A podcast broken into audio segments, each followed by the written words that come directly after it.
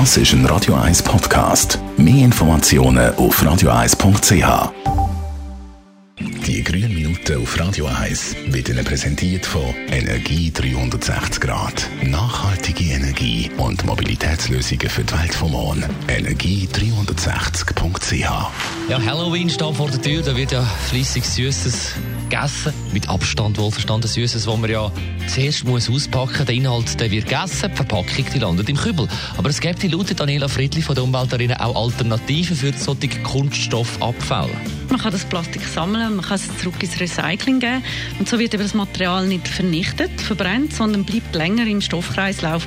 Man kann zum Beispiel von sammelsack.ch so einen Sack kaufen, füllt seinen eigenen Plastikabfall daheim dort rein und wenn er voll ist, dann bringt man ihn zur Annahmestelle. Und was man vor allem merkt, ist, dass der eigene Haushaltsabfall daheim wirklich um die Hälfte reduziert wird und durch das spart man recht viel Sackgebühren. Obwohl der Sammelsack kostet natürlich auch etwas, aber der leere Plastik kann man viel mehr zusammendrücken, immer wieder etwas reinstopfen und darum geht es auch viel länger, bis der Sack voll ist und darum insgesamt spart man Sackgebühren. Und den Sammelsack den kann man nicht nur auf sammelsack.ch kaufen, nehme ich an? Nein, mittlerweile sind sehr viele Orte und das nimmt auch ständig zu. Bei den Gemeinden, auf Werkhöfen, Entsorgungszentren, Poststellen, Bäckereien, Filialen von Spar, Volklandi und noch ganz viel anderes. Am besten man schaut gerade selber nach auf sammelsack.ch, wo die nächsten Verkaufs- oder Annahmestellen sind von seinem Wohnort. Jetzt der Hand aufs Herz. Sammelst du Plastik? Ja, das mache ich wirklich. Und zwar bin ich eher zufällig drauf gekommen. Also eine Freundin von mir hat mir das mal mitgebracht, in meinem Geschenksbändeli, so einen Sack. Und dann habe ich zuerst nicht richtig gewusst, was jetzt, ob ich das jetzt machen oder nicht. Habe dann angefangen.